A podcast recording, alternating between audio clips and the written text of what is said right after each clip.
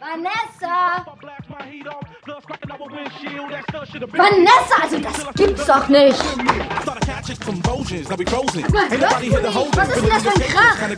Ist was? Ja, es ist was. Ich ruf dich schon die ganze Zeit. Ich hab dich nicht gehört. Kein Wunder, wenn du dermaßen aufdrehst. Hol mir die Seele aus dem Leib und du liegst hier auf dem Bett rum.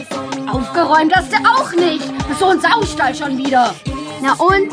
Ist ja schließlich mein Zimmer. Ach, und jetzt auch noch frech werden. Immer musst du rumnerven. Kann man nicht mal fünf Minuten seine Ruhe haben? Tja, Ruhe ist gut. Ich glaube, dass sich viele Mütter mit ihren Kindern, der Interaktion mit Kindern in dieser Szene wiederfinden.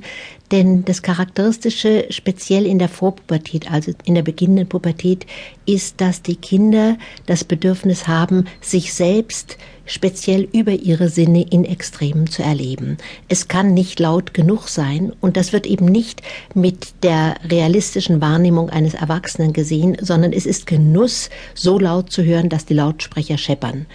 Und genauso geht es mit dem Geschmack. Man kann nicht scharf, nicht salzig, nicht sauer genug oder auch nicht süß genug essen.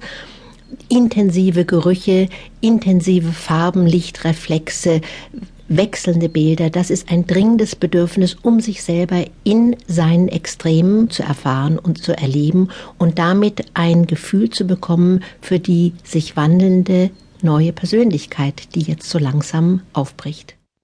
Wenn die Kindheit zu Ende geht, wenn Kinder in die Vorpubertät kommen, und das geschieht heute schon mit elf, zwölf Jahren, dann zerrt das an den Nerven der Eltern und rüttelt auch an so ziemlich allem, was vorher war. Christiane Lutz ist Psychotherapeutin für Kinder und Jugendliche in Stuttgart. Sie kennt diese Phase gut.